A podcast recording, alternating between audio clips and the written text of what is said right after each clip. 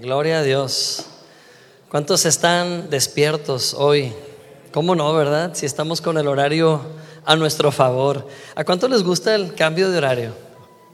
A mí me encanta, fíjese, siento que es como cuando llegue el 24 de diciembre, así espero con esas ansias el cambio de, horario, pero el que sigue no, ¿eh? este, este es el que me gusta, el que sigue me, me molesta, este me encanta.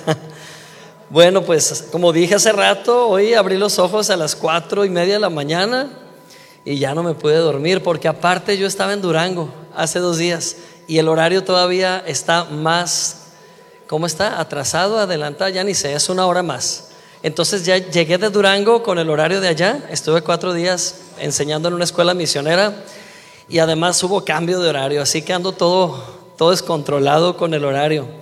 Pero hoy por la mañana que abrí los ojos, estaba una frase en mi mente. Y es una frase que, me gusta. No es una frase bíblica precisamente, pero es buena. Es, a mí me encanta.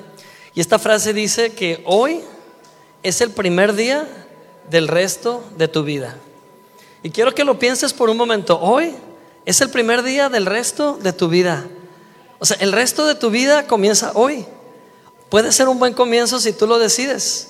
¿Alguien decide que su vida tome un buen rumbo a partir de hoy? ¿Habrá alguien aquí dispuesto a dejar ir hacia atrás lo que no vale la pena y emprender un nuevo viaje a partir de hoy? Eso me gusta. ¿Sabes que el Evangelio es lo que hace nuestras vidas? El Evangelio nos pone siempre en un plano de ventaja, en un plano bueno. ¿Sabes que Dios es perfecto? Pero tiene, tiene un padecimiento nada más. ¿Sabes qué? ¿De qué padece Dios? Padece de amnesia en lo que respecta a tu pasado. Él sabe, él sabe olvidar tu pasado. Amén. Él sabe olvidar lo que hiciste mal. Él sabe perdonarte. Él sabe ayudarte a darle vuelta a la página. Y la pregunta aquí es, ¿por qué no lo haces tú también? ¿Por qué no decides hoy que sea el primer día de muchos días felices? Amén. ¿Por qué no decides conmigo hoy dejar atrás la tristeza, la pérdida, eh, la, la carencia, cualquier cosa que te ha robado horas de sueño, dejarlo atrás y darle un sí al destino glorioso de Cristo para ti? Amén. Gloria a Dios. He titulado la enseñanza de hoy, yo creo que va a haber muchos contentos aquí el día de hoy por el tema. He titulado esta predicación Alma joven por siempre. Alma joven por siempre. ¿Habrá alguien que ha estado últimamente consciente de su edad? Yo sí, fíjese. El otro día me levanté de una de la cama y me tronó una rodilla. Ya las bisagras necesitan aceite, yo creo. ¿Sí? O ayer precisamente quise correr de la oficina a la casa Dios mío, parece que me amarré dos ladrillos en cada pie. Sentí tan pesadas las piernas. Dije, ¿qué está pasando, verdad? O les ha pasado, les ha pasado que se les, bueno, que se andan muriendo de sueño a las 8 de la noche. Últimamente, ¿sí? Y ya de plano, si te empiezan a decir doña o don, los chamacos, pues ya, ya ni, ni, ni cómo ayudarnos, ¿verdad? Oiga, don, así me dijeron el otro día. Oiga, don. O que te despiertas sin despertador a las 5, ya pelas los ojos y ya no te puedes dormir. Yo creo que son muchas las señales de que la factura de la edad ya llegó, ¿verdad? Pero ¿sabes qué? Realmente, me voy a escuchar bien, orador motivacional, la edad está en la mente. Amén. La edad está en la mente. Porque en realidad comenzamos a envejecer desde el día uno que nacemos. En cuanto nacemos, empieza un proceso de envejecimiento, de oxidación. Desde que nacemos, es verdad que nos desarrollamos, crecemos y todo lo demás, pero luego empiezan los días como a volverse más pesados y esto es en lo físico. Y Pablo el apóstol lo decía de manera continua. Pablo el apóstol decía, yo por fuera me estoy envejeciendo. No son lo mismo los 30 que los 40, ni los 40 que los 50, ¿verdad? Yo ya voy al quinto piso, Dios santo, no puedo creerlo. Me siento de 15 y ahí voy para el quinto piso, ¿verdad? Pero sabe, Pablo decía estas cosas. Pablo decía, por fuera me estoy envejeciendo, pero por dentro me estoy renovando. Por dentro me estoy rejuveneciendo. Y en ese sentido quiero decirte que tu alma puede ser joven por siempre. Amén. ¿Se ha dado cuenta que en esta iglesia hacemos mucha diferencia entre el espíritu, el alma, el cuerpo? Y esto ha sido de mucha bendición, porque a veces hacemos una amalgama de alma y espíritu y creemos que es lo mismo, pero no lo es. Quiero decirle que su espíritu no necesita ningún tratamiento. Su espíritu es perfectamente eterno. Amén. Es esa parte perfecta suya que le conecta con Cristo. De hecho, Cristo es su espíritu. Así que tiene un espíritu perfecto. Por ahí no nos preocupamos. Pero el alma, el alma necesita un buen tratamiento antiedad. Hay muchas almas oxidándose. Hay muchas almas rechinando. Hay muchas almas que necesitan mantenimiento el día de hoy. Amén. Y no es ofensivo, al contrario, se agradece. Porque hoy necesitamos esa parte que se ha estado endureciendo, dejar que el Espíritu Santo la suavice. A veces nuestras ideas nos ganan, a veces nuestros sentimientos nos ganan, nuestras emociones nos ganan. Pero ¿qué tal si hoy dejamos que el Espíritu Santo nos ponga en perfecta paz y nos renueve? ¿Cuántos quieren ser renovados? Estaba leyendo todos los tratamientos antiedad que existen. Qué increíble, es un mundo desconocido para mí. De veras. Estaba leyendo que hasta baba de caracol, hay gente que se pone en la cara que hay cremas antiarrugas con veneno de serpiente, con veneno de la abeja, que hay, bueno, ¿qué les digo? Hay, hay en Austria una clínica donde las personas, los, las celebridades van y se acuestan en camillas con agua y dejan que las sanguijuelas les llenen el cuerpo y les saquen la sangre con toxinas y ya salen de ahí renovados. Sabrá Dios si funciona, ¿verdad? Pero hay tantas ideas extrañas acerca del rejuvenecimiento. De hecho, hace ya muchos siglos, estamos hablando de más de 500 años, había hasta mitos de lugares en el mundo donde había manantiales de la eterna juventud. Se localizaba, según la leyenda, uno de estos manantiales en la península de Florida.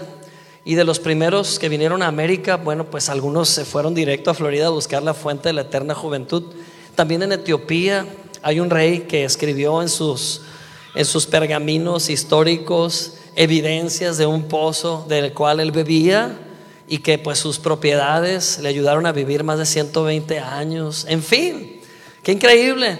Pero sabe que ese, ese deseo del hombre de no envejecer, ese deseo del ser humano de, de no acercarse a la, a la muerte o acercarse al fin de la vida en la tierra, ese deseo realmente lo tenemos porque Dios nunca planeó que el hombre y la mujer murieran.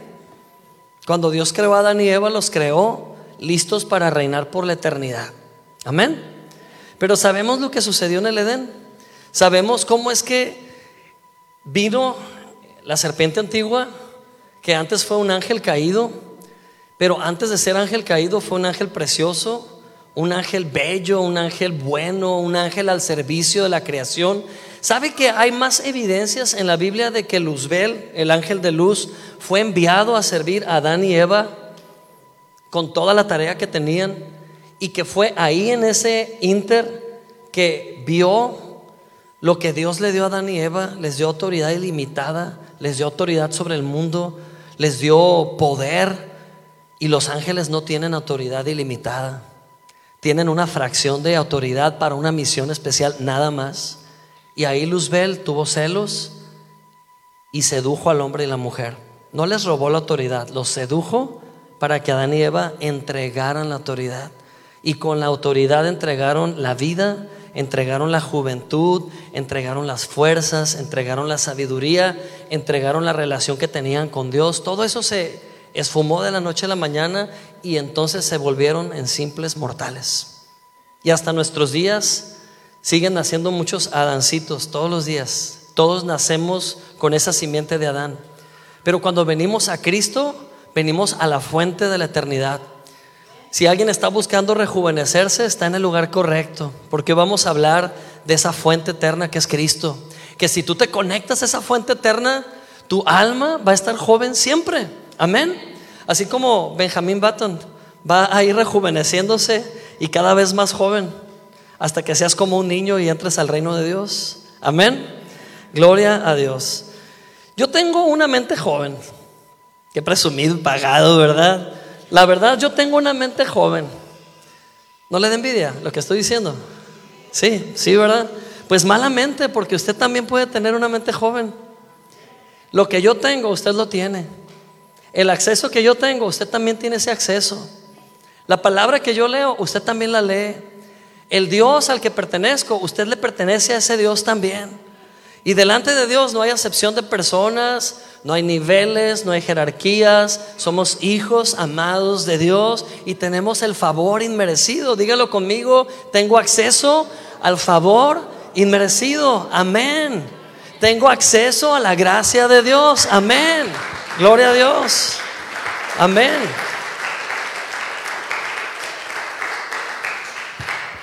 Muchas personas luchan por tener una apariencia más joven, pero su alma está vieja. Hay muchos jóvenes ahorita que no pasan de los 20 años, que su alma ya está tan vieja y desgastada, su alma ya está tan acabada y dolida, lastimada, y muchos de estos jóvenes lamentablemente deciden quitarse la vida. Y esta es una realidad. Hay un alto índice de suicidio después de la pandemia. Esto está pasando en todo el mundo. Porque se han conectado a la fuente incorrecta. Hoy es mi responsabilidad como pastor apuntar a la fuente correcta que da vida. Y es Cristo. Es su palabra. Quiero hablar de conectarnos a la fuente. ¿Sabes? Hay personas que se acercan a mí y me dicen, oiga pastor, le digo algo y no se enoja. Y yo, sí, le digo algo y no se agüita, así bien sinaloenses, claro, no hay problema. A mí no me está funcionando bien esto de venir a la iglesia. A ver, ¿cómo? No, pues las cosas siguen igual, nada ha cambiado y no falto a la iglesia. Aquí estoy. La pregunta es, ¿te hace millonario ir a un banco? Sentarte ahí en las sillas del Banamex unas cuatro horas a ver si algo se te pega de los billetes? ¿Verdad que no? ¿Te hace sabio ir a la universidad? No a estudiar, a pasear por los jardines de la universidad. Tampoco, ¿verdad? ¿Te hace francés ir a París unos días? ¿Te hace victorioso venir a sentarte a la iglesia? En parte. ¿Sabes por qué? Porque muchas personas piensan que la iglesia es un amuleto de la buena suerte. Lo hemos dicho antes, ya le cumplí a Dios, ya fui el domingo, me tiene que ir bien toda la semana. Si no estás conectado a la fuente, no va a pasar nada. Si no estás conectado a la fuente eterna diariamente, no va a suceder ningún cambio. El domingo es bueno escuchar la palabra. La palabra de Dios nos confronta. La palabra de Dios nos redarguye. Redarguir quiere decir que los argumentos que nosotros tenemos se estrellan con la verdad y no es Dios juzgándonos, sino que esos argumentos se dan la vuelta y nos hablan y nos dicen, no, no es por ahí. La palabra nos corrige con amor. Amén. Pero el alimento es no negociable. Necesitamos conectarnos a la fuente de vida eterna todos los días. Amén. Todos los días. ¿Qué pasa si no tomas agua dos días? ¿Cuál es el primer síntoma? Te duele la cabeza, te duele el cuerpo, te deshidratas, fiebre, resequedad en la piel y empiezan a suceder un montón de cambios físicos casi inmediatos cuando nos deshidratamos. ¿Y qué pasa cuando dejamos de beber el agua de vida? Empezamos a ver todo gris, empezamos a verle lo malo a todo y a todos, empezamos a, a, sufrir, empezamos a deprimirnos, empezamos a caernos, a desmoronarnos y luego le hablamos al pastor para que ore por nosotros. Pero la fuente está ahí. Si tú te responsabilizas por tomar agua todos los días, vas a tener salud y vas a estar hidratado, te vas a ver fresco. Y lo mismo sucede si tú tomas el agua de vida, tomas el agua fresca de la palabra de Dios, no tendrás sed jamás. Amén. Gloria a Dios, porque el agua está aquí y es la palabra de Dios. Amén. La palabra clave del día de hoy es consistencia. ¿Lo puede decir conmigo? Consistencia. tomar el agua consistentemente. ¿Qué será tomar el agua consistentemente? He, llegado a una deducción. La palabra consistencia, a lo mejor es mi invento, pero a mí me funcionó bien. Es la fusión de dos palabras más, constancia y diligencia. Ser consistente es ser constantes, o sea, frecuencia. ¿Y qué más? Diligente, es decir, intencionado. Es decir, yo decido tomar agua. ¿Puede decirlo conmigo? Yo decido tomar agua. Es normal que usted le diga a su niño, acábate el plato de sopa cuando tiene tres años o cuatro. Pero después de los doce, usted dice, ya no comas tanto, mi hijo te estás acabando el refri, comes como si me odiaras, ¿no? ¿Sí? Igualmente, cuando hay un nuevo en Cristo, claro que hay que recordarle, oye, necesitas la palabra en tu vida, la palabra te va a sanar. Pero si usted ya es un adulto espiritual, que lo es, usted ya es alguien maduro en la fe, usted no necesita que alguien le esté recordando todos los días que necesita alimentarse y tomar agua. Amén. Tomar agua porque los días son críticos, son calientes, son desérticos. Sale usted a enfrentar una sociedad loca. Sale usted a enfrentar una sociedad que está más confundida que nada. Usted no se puede exponer a una sociedad que está en crisis sin hidratarse y alimentarse antes. Amén. Usted sale todos los días a un desierto a hacer su trabajo. Realmente no es un oasis, no es un Edén. El Edén lo vamos a recibir cuando Cristo venga. Amén. El Edén lo vamos a disfrutar cuando estemos con Cristo por la eternidad. Pero mientras vivamos en la tierra, enfrentamos días caóticos, malas noticias, un montón de situaciones productos de la irresponsabilidad de quienes están arriba. Por eso usted necesita estar bien fuerte en Cristo, bien hidratado en la palabra. Amén. ¿Y sabe con qué nos compara Dios? Me encanta la imagen. Dios dice que usted es ¿Se escuchan tambores? un árbol. Amén. Un árbol. Dígale al vecino, hola árbol, ¿cómo estás? Es más, ve al vecino e imagínese qué tipo de árbol es, ¿ok? Observe, imagínese qué tipo de árbol es. A lo mejor es un cactus, a lo mejor es un manzano, a lo mejor es un pino. Yo no sé, pero a lo mejor es un bonsai, ¿verdad? También. Pero ve al árbol que tiene a un lado. Ok, aquí hay variedad, ¿sí? Haga de cuenta que este es un huerto, amén. Este es un huerto, es el huerto de Dios. Habemos toda clase de árboles. Lo que tenemos en común es lo siguiente, estamos plantados en el mismo terreno. Estamos plantados en tierra firme, en tierra llena de nutrientes. Y el agua que recibimos es la misma. Amén. Somos irrigados todos los días de esa agua viva de la palabra de Dios. Ahora, yo le dije que usara la imaginación y, vi que todos se rieron y se imaginaron árboles, ¿verdad? Diferentes, ¿ok? Pero sabe que Dios, cuando nos mira como huerto, a todos nos ve como un roble victorioso y fuerte. Dios te ve como un roble inconmovible. Te ve como un roble que enfrenta tormentas. Te ve como un roble que queda de pie después de las tempestades. Amén. Porque no eres un roble por sí solo. Eres un roble en Cristo. Puedes decirlo conmigo, soy un roble en Cristo. Soy un roble en Cristo. ¿Por qué es tan importante entender esta metáfora?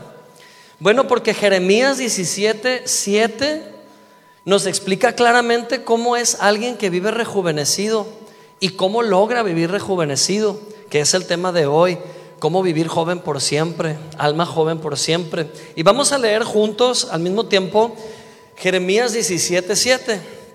Acompáñenme en la pantalla, por favor. Dice así, pero bendito el hombre que confía en mí, que soy el Señor y que en mí pone su confianza.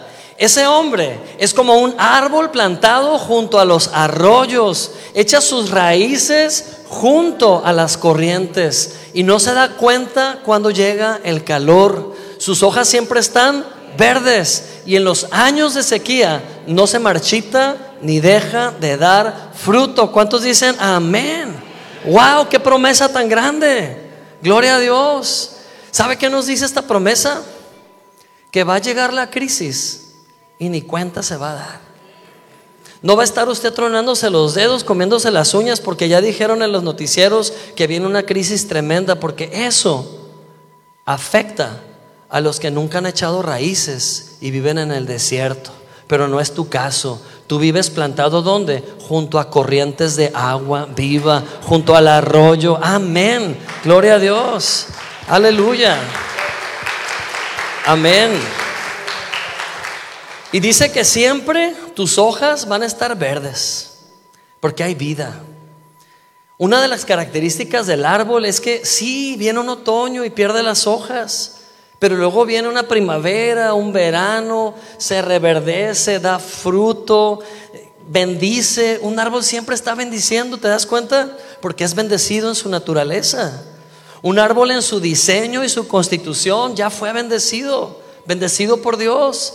Qué maravilla es ver un árbol. A mí me encantan los árboles. De niño yo siempre quise una casa de árbol. Y mi papá no me entendió. Me hizo una casa bajo un árbol. Y cuando me la entregó me, fasciné y me, me, emocioné. Me hizo una casa en un columpio, un columpio abandonado ahí. Le puse unas láminas debajo de un árbol. Pero sabes, nos inspiran los árboles, porque los árboles no envejecen. Si están bien regados, no envejecen. Hace años fuimos a Oaxaca, andábamos en misiones y había un tule y el tronco era tan grande, pero tan grande que se necesitaban como 30, 40 personas agarradas de las manos para rodear ese tule. Era tan grueso el tronco. Y yo escuchaba a los guías turísticos eh, dando explicación de ese árbol y se contradecían porque unos decían que tenía como 500 años ese, ese tule y otro muchacho dijo que tenía como 700. A ciencia cierta nadie sabe la edad de ese árbol, pero sabes que hay árboles que están ahí plantados por siglos y siglos y siglos, quizás hasta milenios y no mueren, porque están plantados en la tierra correcta. Si un árbol está plantado en la tierra correcta y recibe agua y luz, vive para siempre. Y tu alma Dios la diseñó para que viva junto a arroyos de agua viva. Amén. Si tú quieres estar gozoso, no puedes depender para tener gozo de las circunstancias. Si tú quieres estar fuerte para lo que venga, no puedes estar tomando tus fuerzas de otro ser humano. Tú necesitas esas aguas que te van a nutrir desde adentro y te van a fortalecer para lo que suceda. Amén. Y seguimos en ese mismo versículo. Dice, y en los años de sequía, su hoja no se va a marchitar, ni va a dejar de dar fruto. Amén. Tu hoja no se va a marchitar. Siempre vas a estar fructificando. Así que tienes un alma rejuvenecida en Cristo Jesús. Porque has decidido que la palabra de Dios sea tu fuente cada día. Amén. A lo mejor, bueno, ahorita, ahorita menciono esto, ¿no? Pero, ¿qué sucede con aquel que ha decidido no vivir conectado al agua viva? Hay una continuación, o mejor dicho, hay una parte que antecede a lo que acabamos de leer y es precisamente Jeremías 17 del 5 al 6. Léalo conmigo. Dice así, así ha dicho el Señor, maldito el hombre que confía en otro hombre, que finca su fuerza en un ser humano y aparta de mí su corazón. Ese hombre será como la retama en el desierto. Cuando el bien llegue, no lo verá. Al contrario, vivirá en los sequedales del desierto, en lugares completamente despoblados. ¿Sabes que Dios no está maldiciendo a nadie? Dios no maldice. Dios está hablando claramente las consecuencias de no echar raíces y de no conectarnos a la fuente correcta. Muchas personas viven amargadas, frustradas, enojadas con la vida, enojadas con el prójimo, enojados consigo mismos, no felices, porque han decidido que sus raíces estén en otro lado, no en la corriente de agua viva. Y me llama mucho la atención que la Biblia no les llama árboles. ¿Te das cuenta? Al justo que confía en el Señor le llama árbol. Pero aquel que ha decidido no confiar en Dios, ¿cómo le llama? Retama. ¿Sabe lo que es la retama? ¿Ha visto películas del oeste que salen los vaqueros así caminando y de fondo en el escenario salen unas bolas dando vueltas así por el aire? Esas son las retamas. Es técnicamente un conjunto de fibras vegetales pero muertas. Alguna vez fueron árboles, alguna vez fueron plantitas, alguna vez fueron, no sé, algo vegetal, pero ahora son solo fibras secas llevadas por el viento sin sentido. Y ninguna retama tiene un propósito en la vida, realmente son inservibles. No sirven para nada las retamas. Solo van de un lado para otro. Bueno, sí sirven, sirven para decorar los escenarios del oeste, ¿va? Nada más. Pero fuera de eso no tiene ningún propósito una retama. Y así, quien decide que Jesús no sea su fuente de vida. Es triste, pero muchas personas están viviendo en este mundo sin propósito. Usted conoce personas en su trabajo, familiares, que no han conocido la verdad, pero sabes que Dios no está juzgando a nadie. Él simplemente está diciendo que no poner tu esperanza en Cristo te hace vivir así, sin vida. Y dice que aunque vengan cosas buenas, cuando llegue el bien, dice ahí, no lo verá. Una característica de alguien que no se está alimentando, que no se está saciando del agua viva, es no ve las bendiciones. Dice la Biblia que todo ser humano, ahí en Eclesiastés, no sé si todavía lo tengo por ahí, compañero, está al principio, creo. Es el primer versículo. Eclesiastés, a ver, por acá lo tengo. Aquí está, Eclesiastés, bueno, 9:11, aquí está, léalo conmigo, dice, volví la mirada y bajo el sol, que no son los más veloces los que ganan la carrera, ni son los más fuertes los que ganan la guerra. También vi que los sabios no tienen que comer que quien es inteligente no es necesariamente rico y quien tiene conocimientos no siempre es favorecido, sino que todos ellos tienen su momento y su ocasión. La misericordia de Dios sobre la humanidad hace que todo ser humano tenga oportunidades. Dios no maldice a nadie. Decidir no tomar el agua viva te pone en un plano de desventaja tremendo, pero Dios no maldice a nadie. Y claramente dice ahí que todos tenemos oportunidad. En algún momento vas a decir, estos son mis cinco minutos de fama, estos son mis cinco minutos oportunos, ¿verdad? Pero realmente esa es la misericordia de Dios. Tú no vives por misericordia. Tú eres un árbol intencionalmente plantado junto a los arroyos. No vivimos como las retamas a ver para dónde nos lleva el viento, ¿no? He escuchado gente decir, pues a ver cómo salen las cosas. Yo la mente no puedo evitar decir retama. ¿sí? Retamón, ¿verdad? Pues que sea lo que Dios quiera. Ahí va la retama dando vueltas, ¿no? Pues que pase lo que tenga que pasar. Tú no tienes que vivir por el azar. Tú no tienes que vivir por la buena suerte o por las casualidades. Ni te puedes sentar en una silla esperando a que te caiga la fortuna o el azar o la, la probabilidad. Si tienes un libro con las instrucciones exactas, para triunfar y para ir de gloria en gloria. Amén. A los hijos de Dios les va bien.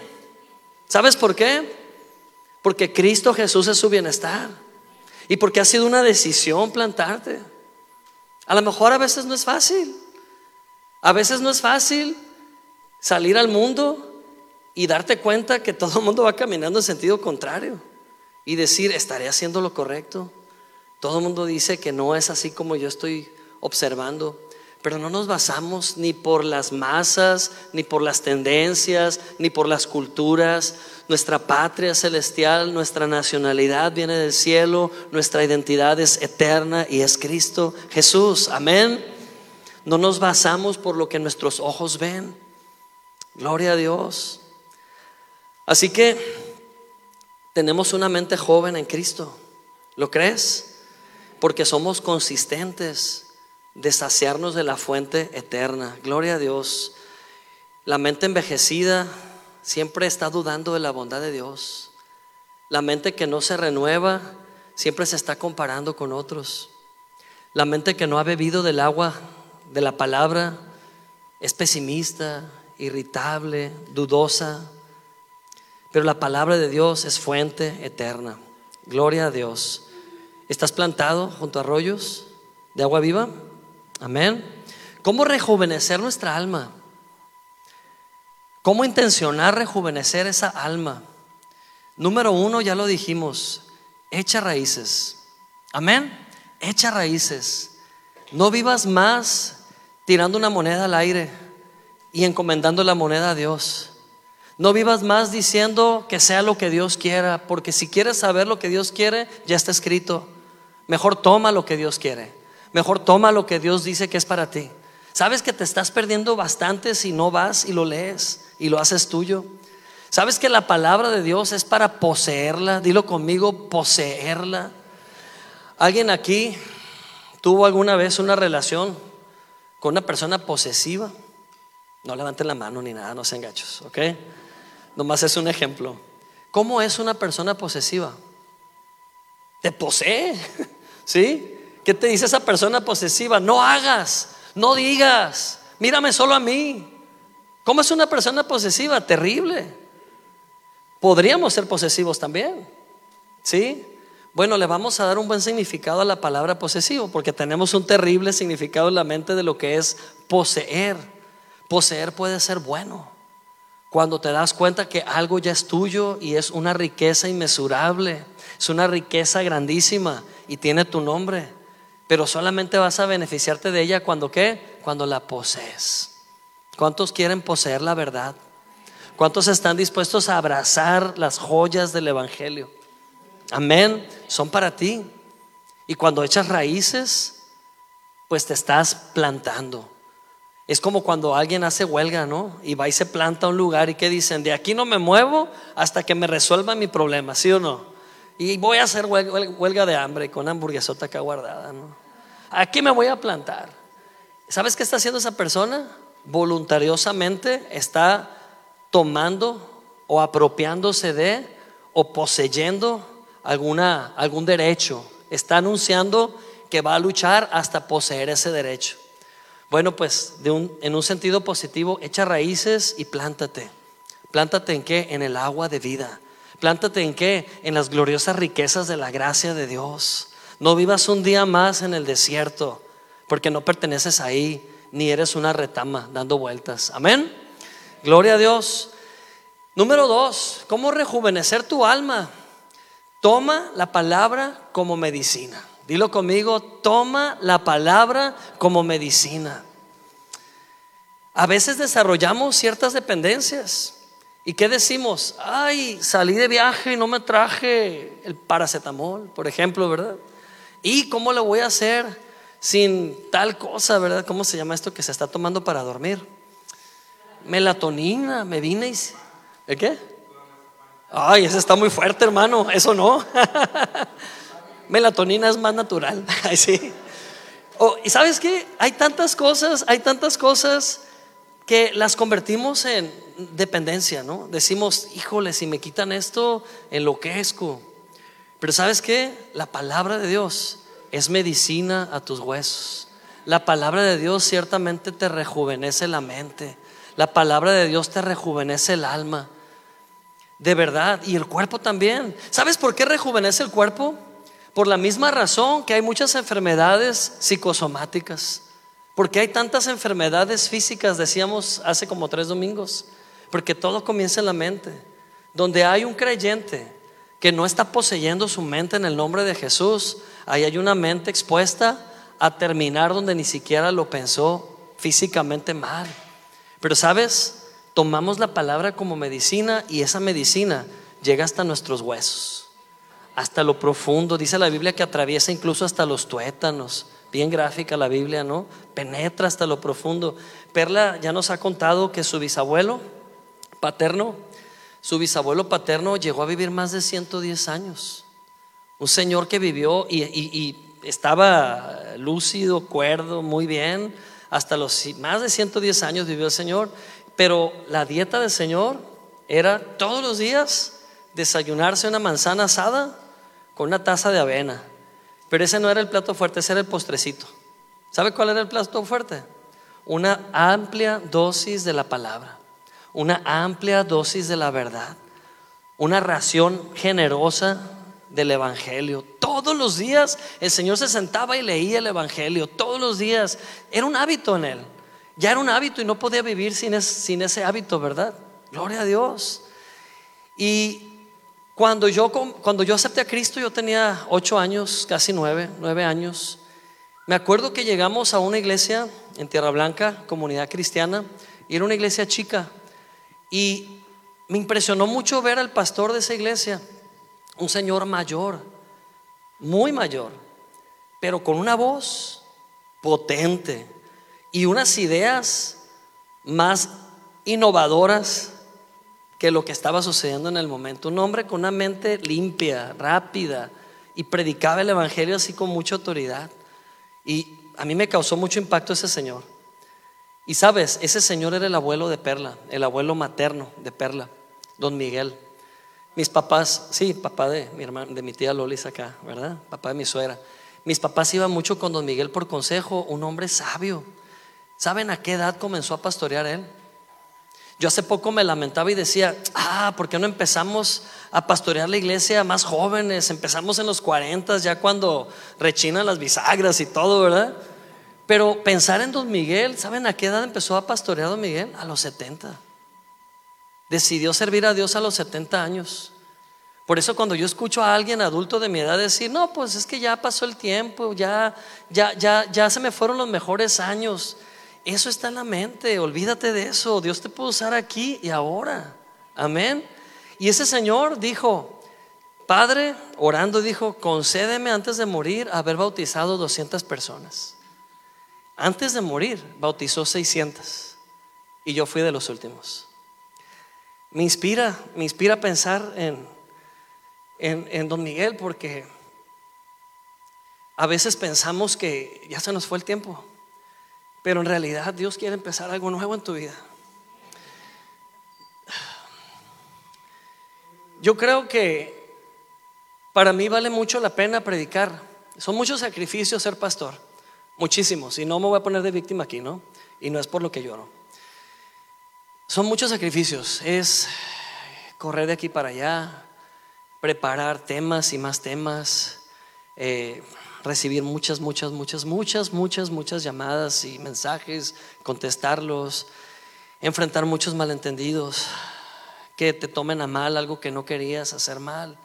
Y, todo eso le da a tu alma, ¿no? Tácatela, tácatela, tácatela. A veces preparar cosas y no son valoradas. Y no puedes vivir por eso. O sea, no puedes decir, ay, no les gustó lo que hice. Tienes que darle vuelta a la hoja y enfocarte en Cristo y, y decir, es Dios el que me llamó, no fue el hombre. Y, es, constantemente recordar tu identidad. Pero sabes qué? Para mí lo que más vale la pena el pastorado es ver gente tomándose a pecho y tomándose en serio el plantarse en las fuentes de agua viva. Para mí lo que hace la pena, amén, gloria a Dios. Lo que hace que valga la pena el pastorado es ver personas que se comprometen no conmigo, ni con una estructura llamada iglesia, que se comprometen directo con Cristo. Para mí hace que esto valga la pena mucho. Y si algo me hace ver el futuro es la fidelidad de Dios. Entonces cuando yo te digo, toma la palabra como medicina, es literal. Es literal, no es, ah, cuando ya no aguante la situación, ahí sí quiero. No, sé bien responsable. ¿Sabes qué? Aquí Dios nos tiene juntos. Yo no sé hacia dónde Dios te va a llevar. Tal vez Dios te quiera llevando el Evangelio en otros países. ¿Alguien ha llegado a pensar esa idea loca de salir y predicar el Evangelio? No, ya estoy muy viejo. Haz un lado esa mentira del diablo. Tu mente no envejece. ¿Alguien ha creído en su mente que su vida va a dar para más? ¿Alguien ha llegado a creer en su corazón que Dios te está preparando ahorita, aunque haya adversidades, para cosas todavía más grandes por venir?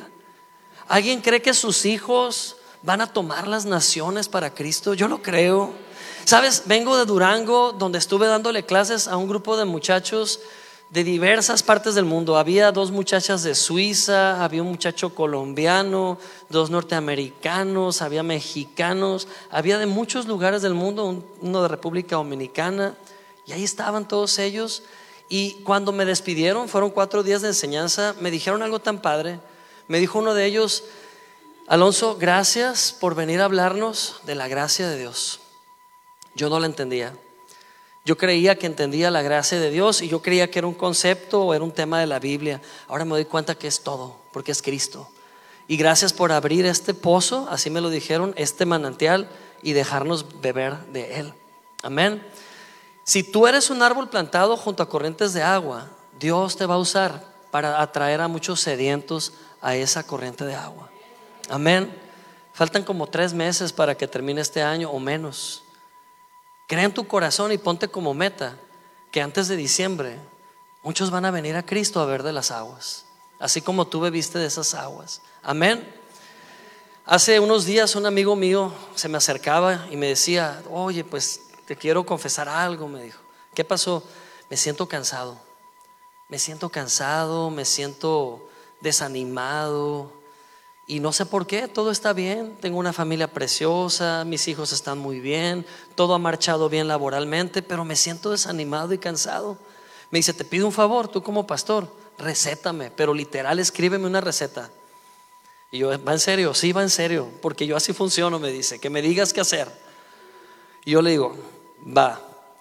Y le digo, ok, todos los días empápate y apropiate de una verdad a la vez. Y no me refiero a una idea humana, la palabra de Dios. Toma un versículo y dale vueltas todo el día, créelo, óralo, háblalo. Ah, perfecto, perfecto, pero ¿de dónde? ¿De qué parte de la Biblia? O sea, ¿por dónde empiezo? ¿Por Génesis? No. Empieza por las cartas de Pablo. Ahí está nuestro presente escrito. Ahí está el presente de la iglesia escrito. Comienza a escudriñar las cartas de Pablo. Sí, pero son un montón. ¿Con cuál empiezo? Buena pregunta. Empieza con Efesios. Y lee Efesios, son seis capítulos, los pudieras leer en un día, pero no lo leas así. Lee un capítulo diario. Y sabes que cuando termines Efesios, dale vuelta otra vez. Y cuando termines, dale vuelta otra vez. ¿Sabes por qué? Porque el libro de Efesios, nada más Efesios y Colosenses, estas dos cartas de Pablo, hablan claramente de lo que ya tienes. Hablan claramente de quién eres para siempre hablan claramente de quién eres en Cristo y todas las riquezas que Él ha puesto para que te apropies de ellas. Por tres meses yo me agarré con Efesios y le di vueltas y vueltas y impresionante cómo es que es una fuente profunda de verdad para vivir en libertad y en victoria. Amén. Lo voy a hacer, me dijo, pero siento que necesito más acción. Ponme otra tarea más. Ah, bueno de lo que leas, compártele a una persona por día. De lo que te estás alimentando, déjalo salir. Y compártele una persona al día. Pasaron como dos semanas y me dice, ¿cuánta razón tenías? Estoy bien animado, bien contento, bien gozoso. Y ya en la oficina evangelicé a todo mundo, dice. A todo mundo le hablé de Cristo en mi casa, comparto lo que leo. ¿Sabes qué pasa? No nos damos cuenta que no estamos enraizados a un arroyo que corre, a veces estamos enraizados a un estanque, a agua estancada, porque no hemos recibido más revelación. Es una intención del alma, tienes que tomar la decisión. Amén. Y, él empezó a hacer esto. Y yo te quiero animar a que seas bien intencional. Plántate, echa raíces y toma la palabra como medicina todos los días. ¿Has visto a una persona dependiente de su medicamento cómo lo toma? Pone alarmas, se pega post-its en los espejos, sale con su morralito de píldoras a donde va como el doctor Chapatín. O sea, está siempre atenta a su necesidad. Pues así toma la palabra de Dios. Amén. Alonso, es que a mí no se me da lo de leer. Está bien, entiendo que a muchos no les gusta leer. Está bien. De todos van a ir al cielo, ¿verdad? ¿Sí? No importa, eso ya es de cada quien, pero la palabra de Dios la puedes escuchar. Hay días que yo tampoco puedo leer, ando a la carrera. Pero antes de subirme al carro, descargo una prédica y voy manejando y voy escuchando la palabra de Dios. La fe viene por el oír y el oír la palabra de Dios. Hoy en la mañana andaba a la carrera, pero puse en mi celular, en la aplicación de la Biblia, Santiago capítulo 1 en audio. ¡Wow! ¡Qué maravilla! De verdad, hasta te sabe diferente. Porque a veces lees y, estás tan acostumbrado a leer el mismo texto que ya no lo entiendes, pero que te lo narre alguien con la voz de, de Pedro, ¿cómo se llamaba este? De Porfirio Cadenas, es otra cosa, ¿no? Que te narre así el Evangelio como, entonces venía Pedro y comenzó a caminar por el agua. Señor, ¿puedo ir a ti? Sí, Pedro, ven a mí. Oh, está bien padre, ¿no? Le, escuchar la palabra de Dios, no importa en qué formato, pero plántate en las aguas. Todos los días, todos los días. Te prometo, te garantizo Incluso entrego mi cuerpo para que sea quemado. No, mentiras, no, no tanto, no tanto, no tanto. Pero de veras, hasta me cambio de nombre y me pongo Petronilo si quieres. Si que tú tomes la palabra de Dios todos los días con consistencia y vas a ver que tus problemas se van a bajar, tus, tus depresiones se van a esfumar, tu manera trágica de ver la vida va a cambiar, vas a tener gran paz. Te lo prometo, te lo garantizo. Amén. Muy bien. Cierra tus ojos y vamos a hacer una declaración de fe y de decisión. Vamos a hacer una declaración intencional. Dilo fuertemente y créelo en tu corazón. Di conmigo, yo soy una persona fuertemente enfocada en la palabra de Dios. ¿Puedes decirlo? Soy una persona fuertemente enfocada en la palabra de Dios. Y hoy reclamo la palabra como mía. Hoy poseo la palabra, hoy poseo la verdad y la siembro en mi corazón. Siembro semillas eternas, siembro semillas de sanidad, siembro semillas de prosperidad, siembro semillas de protección en mi vida y en mi casa. Y espero con esperanza, con paz, el fruto a su tiempo. Sé en mi corazón que va a haber mucho fruto. Decido ya no estresarme orando en desespero. Ahora aguardo en lo profundo de mi corazón la plena confianza que las cosas van a suceder. Y hoy lo declaro creyendo y tomando la autoridad de hijo de Dios. Amén. Amén, amén, amén. ¿Sabes?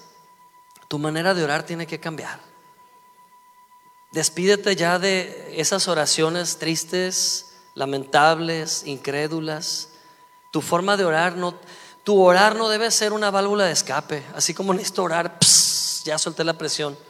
Orar es poder, es declarar la verdad. Ora la palabra, no ores tus emociones. No vengas a decirle a Dios lo mal que te sientes, ya sabe Dios. Dios sabe perfecto cómo te sientes. Mejor ven a tomar de Dios lo que necesitas. Habla la palabra. Di, Señor, yo creo lo que tu palabra dice, que por tus llagas soy sano. Yo creo lo que tu palabra dice, que soy victorioso. Amén. Apropiate de la palabra y observa lo que sucede. ¿Qué hacer cuando estás esperando? Yo entiendo, a veces oramos y nada sucede en el instante. Y eso es motivo de desánimo. ¿Qué decimos? Algo estoy haciendo mal de volada apuntamos a nuestros defectos. Pero ¿qué hacer cuando estás esperando una promesa? Número tres, imagina correctamente. Puedes decirlo conmigo, imagina correctamente.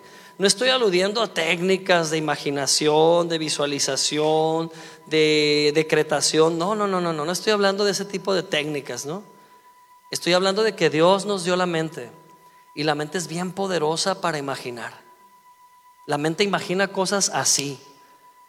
Si yo digo, ya lo dije el otro día, no pienses en una elefanta rosa con falda de bailarina, por favor, ya la pensaste, ¿no? Porque es poderosa la mente. Lamentablemente dejamos a nuestra mente suelta. El domingo pasado, si no escuchaste la predicación, por favor escúchala. La enseñanza del domingo pasado nos hablaba de cómo dominar la mente. Conquista tu mente se llama. Toma autoridad sobre tu mente. No dejes tu mente suelta para que se vaya con cualquier corriente como una red retama. Toma autoridad sobre tu mente. Amén. Y cuando digo imagina correctamente, ¿sabes qué pensamos normalmente con la imaginación? Lo peor que puede pasar. Híjole, si viene la crisis, y ya, ya me imaginé mi negocio clausurado, y ya me imaginé cómo voy a andar sin gasolina, y ya me imaginé que me va a llegar el recibo de la Coppel y no lo voy a poder pagar, y, y empezamos a darle vuelta a la imaginación para mal.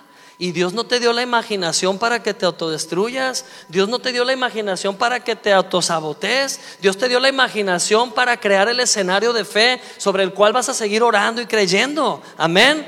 Ve lo que quieres ver antes aquí y luego lo vas a ver allá. Amén. Fe es eso. La fe nace primero adentro. No es primero ver para creer. Es primero creer aquí en el corazón y hablarlo. Y sucede. Decía de una misionera que había quedado ciega por muchos años y ella vino a un pastor.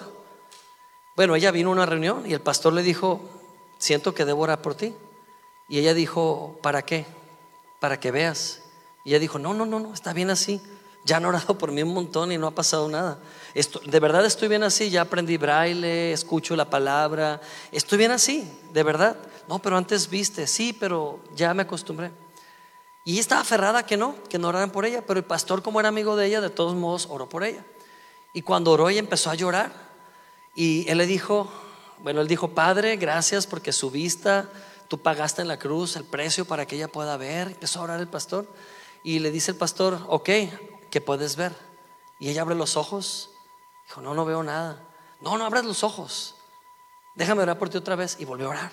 Gracias Señor por la vista que tú le das a ella. Ya la pagaste en la cruz. Y bueno, declara. Y le dice, ¿ahora qué ves? No, no abras los ojos, le dijo él. Ah, es que no veo nada. No abras los ojos. Y volvió a orar. Y dijo, Señor, muéstrale en su imaginación cómo se ve ella viendo. Y sonrió y dijo, ¿ahora qué ves? Ahora sí me veo, dijo ella, caminando en el parque sin mi perro guía. Ahora sí me veo viendo a mis nietos, abrazándolos. Me veo leyendo. Me veo viendo. Y dijo, abre los ojos. Y cuando los abrió, pudo ver. Y es un caso documentado. De hecho, es un pastor conocido que experimentó esto, ¿no? ¿Y sabes qué quiero decir con esto? Que nada es imposible para Dios. Pero se tienen que romper primero un montón de estructuras en tu mente. Si no has estado plantado junto al agua, rejuveneciéndote, y te has estado oxidando, ponle un alto a esa oxidación. No naciste para oxidarte. Amén. Imagina correctamente. Proverbios 10:24 dice, lo que el impío teme, eso le vendrá. Pero a los justos les será dado lo que desean. ¿Ok? Es Proverbios 10:24. Creo que está después de eso. No estoy seguro. Sí, o antes, no estoy seguro. Pero bueno, lo vuelvo a repetir. Dice, lo que el impío teme, eso le vendrá. Pero a los justos les será dado que lo que desean. Como cuando pasa la tempestad, así el impío no permanece, pero el justo tiene fundamentos eternos. Amén. ¿Qué tiene el justo? Fundamentos eternos. ¿Cuáles son tus fundamentos? Que Cristo es tu salvación. ¿Cuáles son tus fundamentos? Que la verdad te ha hecho libre. Amén. Que hay vida eterna y que hay vida abundante y que el gozo del Señor es tu fortaleza. ¿Cuáles son tus fundamentos? Cada vez que vas a enfrentar algo, no te pongas a meditar en el problemón que está adelante. Ese es cuento de nunca acabar. Estás cooperando con tu autodestrucción si haces eso porque no estás aplicando fe. Te estás enfocando mal. Y estás usando tu imaginación para engrandecer aún más el problema. Pero el justo tiene fundamentos eternos. Y eso es lo que hacemos al congregarnos, eso es lo que hacemos al disipularnos, eso es lo que hacemos cuando tomamos responsabilidad sobre nosotros mismos y nos alimentamos cada día de la palabra. Celebrar que tenemos fundamentos eternos. Amén. Sin exaltar más la opresión y al enemigo. Los días afuera cada vez son más difíciles, afuera. Pero los días en el reino de Dios están llenos de esperanza. Los días allá afuera, nomás escucha las noticias, yo no las aguanto más de 10 minutos, porque es lo mismo, así reciclado dando vueltas, ¿no? Hablando ideas, ideas, ideas, ideas. Mis fundamentos son eternos igual que los tuyos. Y mi esperanza está en Cristo, no en el hombre, ni en, la, ni en los sistemas. Amén. Esta es la generación de las visiones. Estamos viviendo estos días y considérate afortunado. Estamos viviendo estos días eh, sobre la tierra y considérate bendecido porque eres la generación de las visiones. Dice la palabra de Dios en Hechos 2.17 al 20, Dios ha dicho, en los últimos días derramaré de mi espíritu sobre toda la humanidad. Los hijos y las hijas de ustedes que profetizarán. ¿Y qué dice al final? Sus jóvenes tendrán visiones y sus ancianos tendrán sueños. Amén. Esta parte es bien importante. Los jóvenes que tendrán visiones y los ancianos tendrán sueños. sin levantar la mano, ¿dónde te ubicaste? ¿En, los, ¿En las visiones o en los sueños? ¿Sí? ¿Sabe qué? De las visiones nadie me arranca a mí. Yo estoy aferrado a las visiones. Y aunque tenga 70 años, voy a seguir siendo joven. He decidido que mi mente no envejece. Mi mente se mantiene fresca y firme en las verdades del reino de Dios. ¿Sabes que este pasaje no está hablando de edades físicas humanas? Si así fuera, sería un poco injusto para los que aleatoriamente les tocó vivir esta época como jóvenes y a quienes nos toca vivir como adultos maduros y de tercera edad. Pero quiero decirte que aquí se divide en almas rejuvenecidas y almas que se han dejado caer. Un sueño, un sueño no hace otra cosa más que revivir un anhelo y ya. Pero una visión se cumple. Y esta es la generación que va a ver visiones cumplidas. Amén. Tú vas a ver visiones cumplidas en tus nietos, en tus hijos, en tu vida. Tú vas a tener visiones de Dios y se van a cumplir y las vas a ver. Amén. No digas, ay, estoy bien grande. Dios te puede levantar aquí ahora para hacer la diferencia. Amén. Nunca es tarde. No te pongas más límites, ni digas, Señor, ya se te fue el tiempo. Hoy es el primer día del resto de tu vida. Aprovecha, plántate, intenciónalo. Amén. Quiero hacer algo especial antes de terminar. Quiero pedir a los jóvenes que se pongan de pie.